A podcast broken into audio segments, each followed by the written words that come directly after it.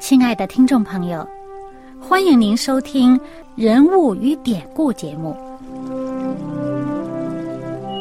欢迎收听《人物与典故》。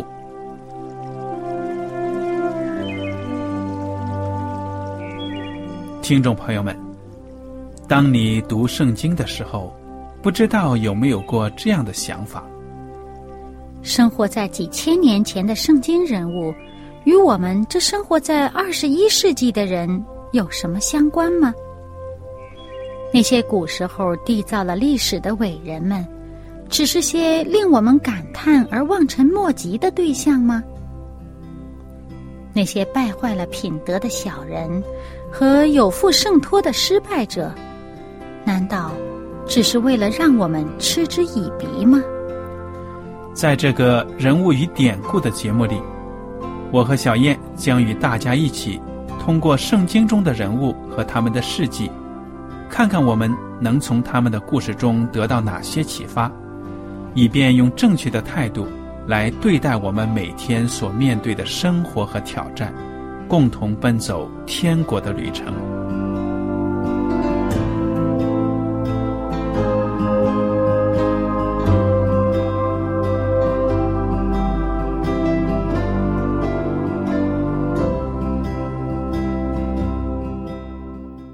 听众朋友们，你们好，我是艾德，我是小燕，大家好，很高兴又能跟您坐在一起来研究圣经当中的人物与典故。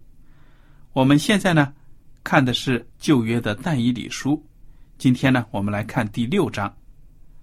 但以理啊，他本来是以色列人，那么当这个犹大国呢被这个巴比伦帝国给灭了之后，他就作为其中的一个俘虏呢，跟着其他的这些以色列人、犹大人呢，都被掳掠到了巴比伦。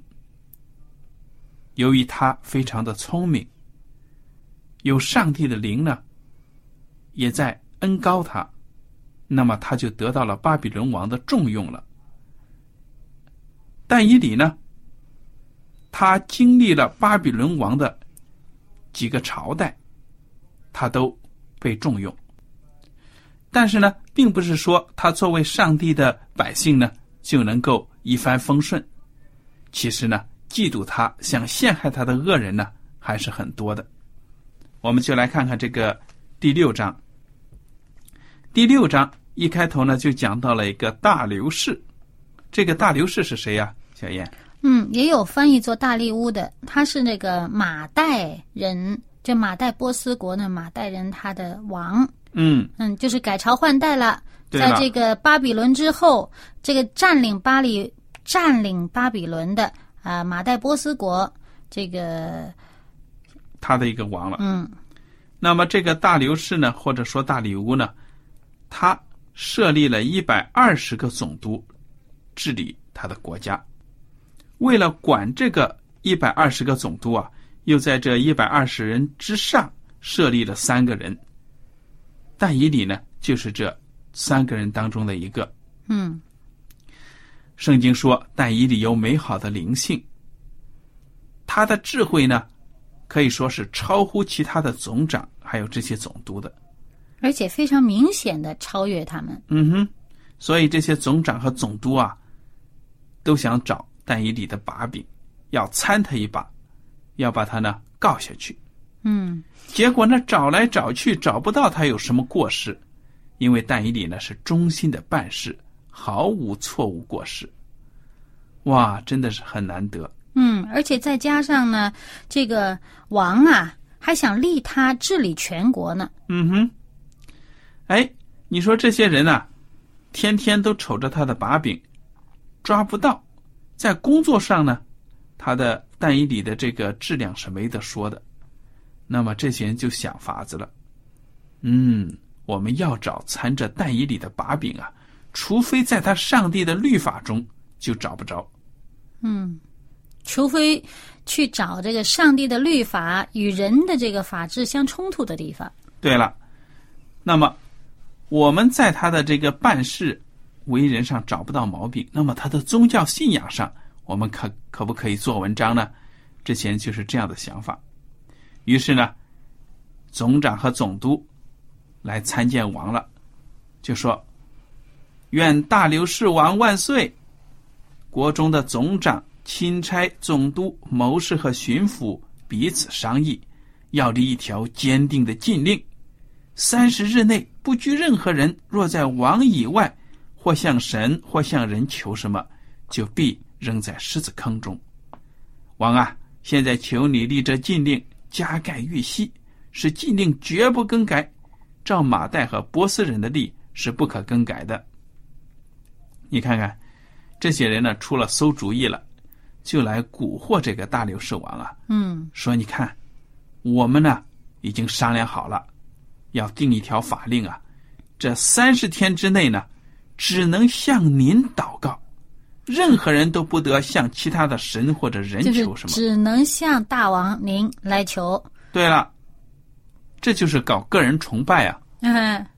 这王稀里糊涂的也被人哄的就答应了。对呀，马上就把印呢拿出来，把这套法令呢就加了印，变成了法律了。但伊里知道这个事儿之后呢，怎么着啊？他有没有改变自己每天向上帝祷告的习惯呢？没有，没有。而且呢。他每天向上帝祷告啊，他是在他家里楼上有一个窗户开向耶路撒冷的那么一个窗户前面祷告。嗯，啊，他也没有避人的耳目。你如果说呃向上帝祷告，你让你的习惯，不想人家知道把窗户关上，自己在自己屋里祷告，人家嘛看不到了。对呀。哎，没有，他照用他的习惯，光明正大的做我应该做的事。嗯，我想这但以理呢很明白这些人呢。其实定这一条法律呢，就是针对他自己的，就是针对他一个人，是针对像他这样的人的吧？对呀。嗯。那么但以理呢，回到家中就照样的把窗户打开，朝着耶路撒冷的方向呢祷告，一日三次啊，双膝跪在上帝面前祷告感谢。哇，你看在这个考验临头的时候呢，感谢上帝，对吗？嗯。哎，接下来发生什么事？小燕给我们讲一讲。结果这些人聚在一块儿，就看他，就发现他还是在上帝面前祷告、恳求。这些人就跑到王面前去打小报告去了，说：“王啊，您不是说这三十天内不呃，无论任何人在王以外向神或者向人求什么，呃，都得把他扔在狮子坑里吗？”这王就说。是有这么一回事儿，那么这些人就很高兴了。这王也承认有这么一件事儿，就很高兴了，就说：“王啊，那被掳之犹大人中的但以理不理你，也不遵你盖了玉玺的禁令，他竟一日三次祈祷。”哎呀，这王一听这话呢，糟了，心里面就明白了，自己呀中了圈套了。这圣经说呢，王听见这话就甚愁烦，一心要救但以理。你看看，说明这个王啊，对但以理是非常有感情的，很器重的，对不对？嗯，马上就明白了，原来之前这些人阿谀奉承啊，让我通过法令，原来就是针对我的爱臣呢。哎。就这王就一心要救但以理，嗯，还筹划着怎么解救他。这想啊想啊，一直到太阳落山了，拖不过这一天了。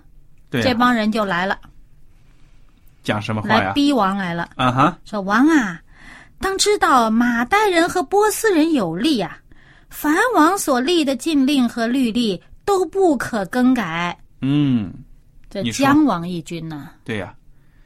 我不管怎么样呢，我还是很佩服啊！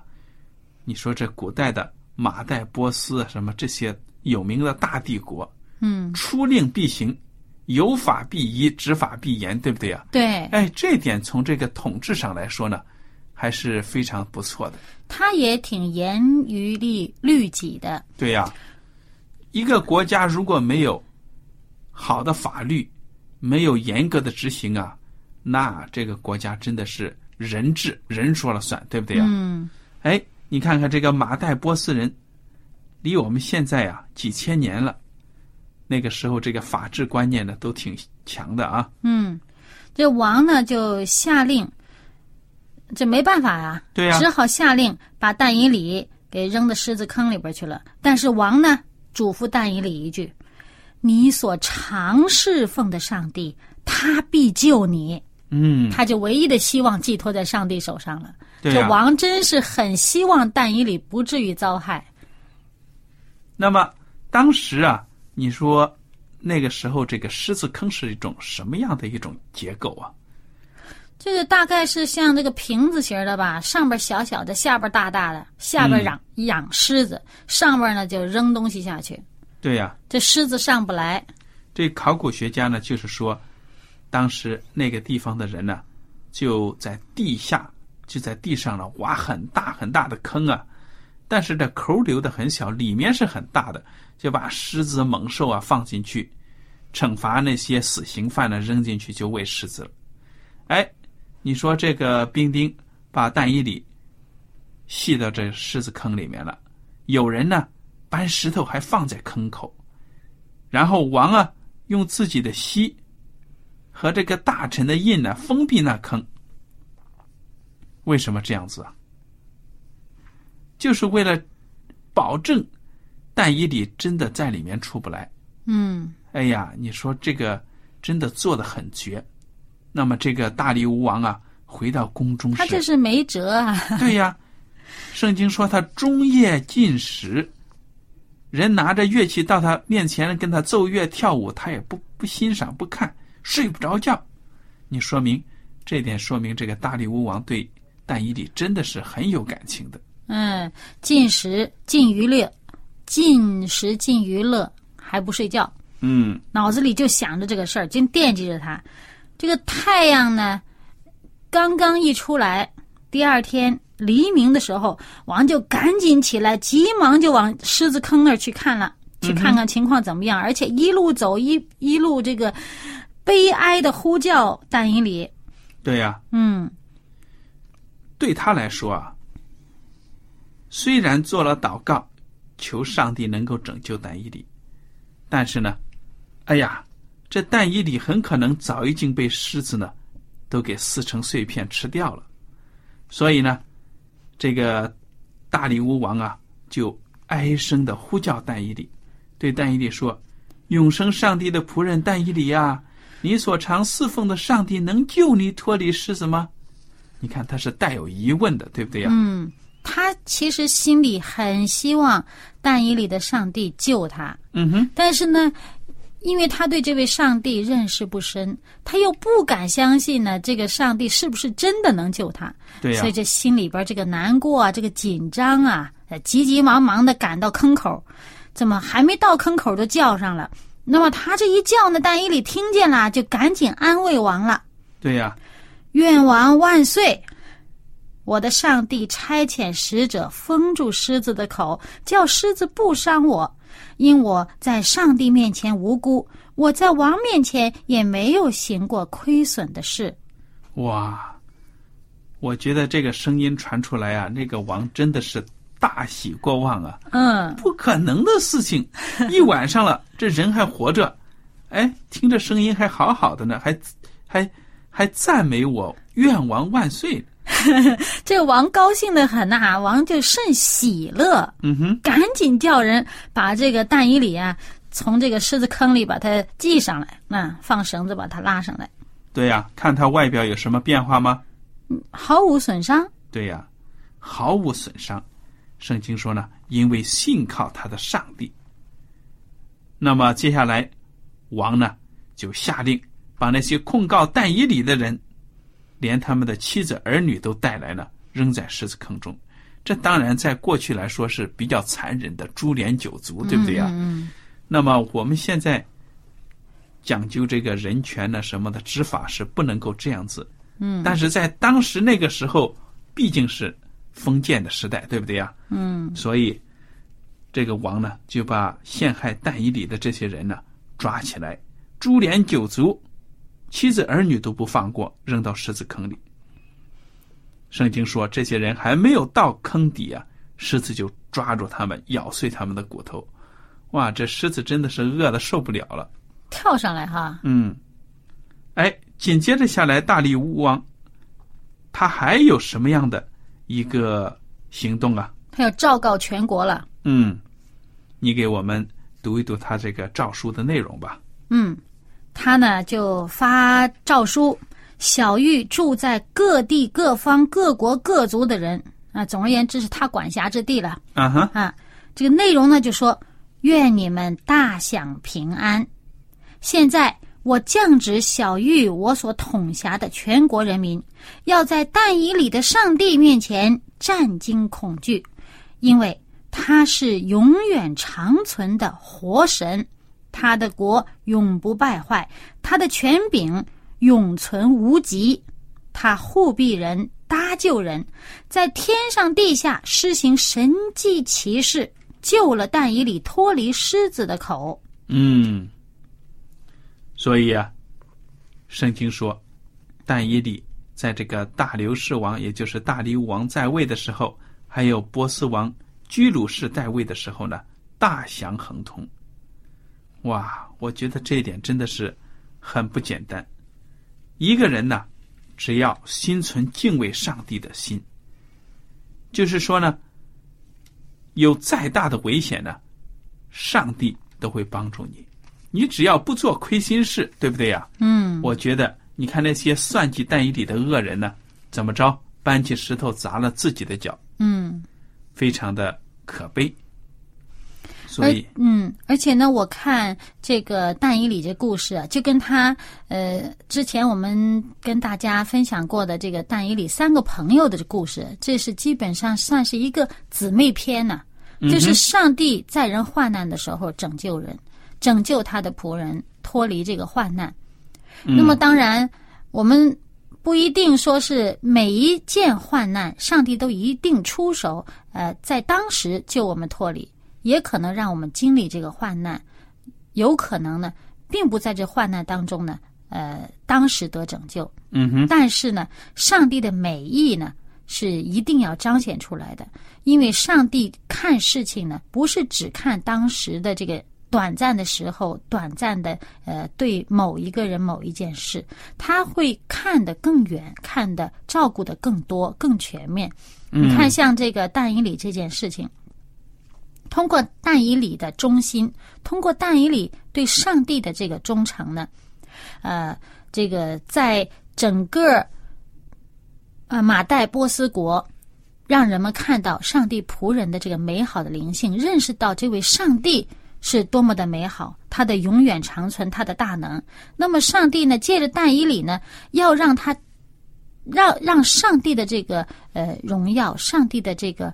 呃，所给人的这个旨意呀，教导人的这个做人的这个宗旨啊，要让更多的人认识到。所以，上帝呢，不断的拯救他们，搭救他们，是让他们在这个国家当中，但以理和他的朋友们在这里呢，作为一个灯塔，作为一盏明灯，照亮周围的人。嗯。但是呢，我们也知道，他们并不是没有遭患难。他们如果在自己的犹大国没有被掳到这个地方来，没有被掳到这个巴比伦来，他们起不到这样的作用。嗯哼，他们在他们那个地方，上帝给他们的旨意是要他们到外邦人的地方，把上帝的光照亮外邦人的地方，在患难当中拯救他们。可是这件事情拯救他们，但是他们以前小的时候。十来岁做少年人的时候，那件患难，上帝就没有当时好像搭救他们，让他们免于被掳。所以，上帝做事情呢，有他的时间，有他的目的，都是要让不止一个人，要让更多的人得益处。嗯哼，对呀。那么，但以理和他的朋友们呢，是深知上帝的旨意的，所以就心甘情愿的到了巴比伦这个地方了。好，我们接着来看看这个但以理书的第七章。从这个第七章开始呢，可以说这个但以理书呢就记载了很多的意象了。嗯，对我们世界的历史呢，其实都是一个预言。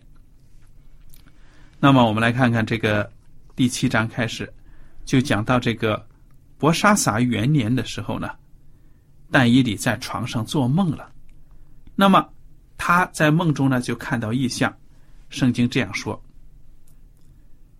第二节的后半部分，我夜里见异象，看见天的四风陡起，刮在大海之上，有四个大兽从海中上来。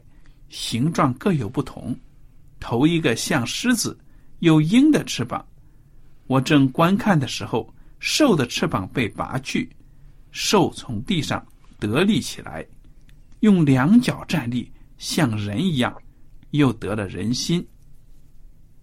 又有一兽如熊，就是第二兽，旁跨而坐，口齿内衔着三根肋骨，有吩咐这兽的说：“起来吞吃多肉。”此后我观看，又有一兽如豹，背上有鸟的四个翅膀。这兽有四个头，又得了权柄。其后我在夜间的异象中观看，见第四兽甚是可怕，极其强壮，大有力量，有大铁牙吞吃嚼碎，所剩下的用脚践踏。这兽与前三兽大不相同，头有十角。我正观看这些角。见其中又长起一个小角，先前的角中有三角，在这角前连根被他拔出来。这角有眼，像人的眼；有口，说夸大的话。哇，你说这个像意象啊，真的是挺复杂的，对不对啊？嗯。就看见有这四个怪兽，嗯，从这个大海当中呢出来了。那么。但以里所看到的这个意象呢，当然紧接着下来还有一部分呢。不过我觉得呢，我想把他后面看到那部分呢以后再讲。那么这四个兽代表着什么呢？圣经不但给我们记录下来这个意象，而且还把它的意思呢也告诉我们了，对不对呀？嗯。因为但以里呢，甚至看到这个意象也是非常的惊慌。他。不仅是看到这四个兽，那么他再一看呢，他就看到这个坐宝座的这个亘古常在者，也就是这个上帝啊。对啊，他见到上帝。我想把这个呢稍微靠后一点讲，这样子呢就可以先把这个四个兽的跟大家讲明白了。嗯。那么就是从这个第七章十五节开始了。嗯。至于我单一里，我的灵在我里面愁烦，我脑中的意象使我惊慌。我就近一位势力者，问他这一切的事情。嗯，这个势力者就是势力在上帝面前的人，那就是天使了。嗯，他就告诉我，将那事的讲解给我说明。这四个大兽就是四王将要在世上兴起，然而至高者的圣民必要得国享受，直到永永远远。那时我愿知道第四兽的真情，它为何与那三兽的真情大不相同，甚是可怕。有铁牙铜爪吞吃嚼碎，所剩下的用脚践踏。头有十角和那另长的一角，在这脚前有三角被他打落。这脚有眼，有说夸大话的口，形状强横，过于他的同类。我观看见这脚与圣民征战，胜了他们。直到亘古常在者来给至高者的圣民伸冤，圣民德国的时候就到了。哇，这个最后这个兽啊，头上这个角，看起来还牵涉到这个上帝参与的战争，对吗？嗯。因为这亘古常在者，还有圣民，那么圣民。当然讲的就是上帝的百姓了。嗯，所以给但以里安慰的呢，就是虽然这些兽可怕，但是最终亘古常在者要给他的圣民伸冤。嗯，而且呢，他的圣民呢要得了整个这个国。嗯哼，嗯。那么我们先说说这几个怪兽吧。天使已经讲的很清楚了，说他们指的是历史上兴起的大国。嗯，第一个大兽呢。就是像狮子，有鹰的翅膀。我们说这个兽指的是什么国家呢？就是巴比伦。对了，因为巴比伦呢，当时在这个考古学家现在都能发现呢，巴比伦有一些壁画艺术呢，就是一头狮子长着翅膀，而且巴比伦的速度很快啊，攻占其他的国家，所以有鹰的翅膀。那么紧接着下来呢，这个兽就取代了巴比伦，那就是马代波斯了，对吧？嗯，这个兽呢熊，如熊一样盘跨而坐，头它就是齿内呢嗯。衔着三根肋骨，它是盘跨而坐，就是又马代又波斯。而且这个势力呢并不均衡，对吧？嗯，那么后来又有一个豹子，背上呢长着四个翅膀，而且这个四个头豹子呢，四个头又得了权柄，这就是指的希腊。嗯希腊帝国呢，其实也是非常的凶猛的。嗯那个亚历山大王呢，作战也是非常的迅速，所向披靡。而且在历史上，他们的标志也是用豹子。嗯那么这个四个，我们知道希腊帝国后来就是分裂嘛，嗯哼，分裂了四个部分。对呀、那么正好这四个头，对呀、非常的奇妙。哎，这第四个兽呢，长着大铁牙，吞吃嚼碎，非常的强壮啊。这是什么兽呢？铁一般的统治啊，对呀、这个那就是罗马罗马帝国了。嗯其实这个意象呢，跟前面尼布加尼撒王做的这个梦，梦见大大的那一个大的象象啊，嗯金头银胸，铜腹铁腿，嗯，然后是铁和泥的脚什么的，十个脚趾头，哎它这十个脚，其实都是相对应的。嗯，对，那么这个罗马帝国呢，后来说他头上还兴起了一个小角，非常的狂妄啊。嗯，这个小角，还对至高者说狂妄的话，对呀、而且很强横，对呀、那么我们后来呀，看到这个历史上证明了罗马帝国后来也就是被欧洲的十个野蛮的部落呢，等于是给瓦解了。后来，这个因为基督教的传播呢，那么当时这个宗教和政治结合的一个势力兴起来，非常的强大，就是这个意象当中的小角。相当的复杂。我想呢，留到下一讲呢，我们再仔细的看一看有关这个小角它的特征，对不对呀？嗯那么，总之我们这一讲呢，就看到这个但以理，他在上帝的赐福之下呢，真的是有恩典，面对恶人的陷害呢，能够平安无事，而且呢，上帝把历史上发生的重大的事情呢，通过异梦呢，告诉他。嗯记录下来呢，也是给我们一个非常好的一个信心的，可以说呢，帮助我们建立信心了。嗯，那好，我们今天的时间呢，到此就结束了。如果您听了今天的讲座有什么问题和想法呢，我们都欢迎您写信来。艾德和小燕呢，非常感谢您今天的收听，愿上帝赐福你们。我们下次节目呢，再会。再会。喜欢今天的节目吗？若是您错过了精彩的部分，想再听一次，可以在网上重温。我们的网址是 x i w a n g r a d i o 希望 Radio，或是找旺福村也可以找到。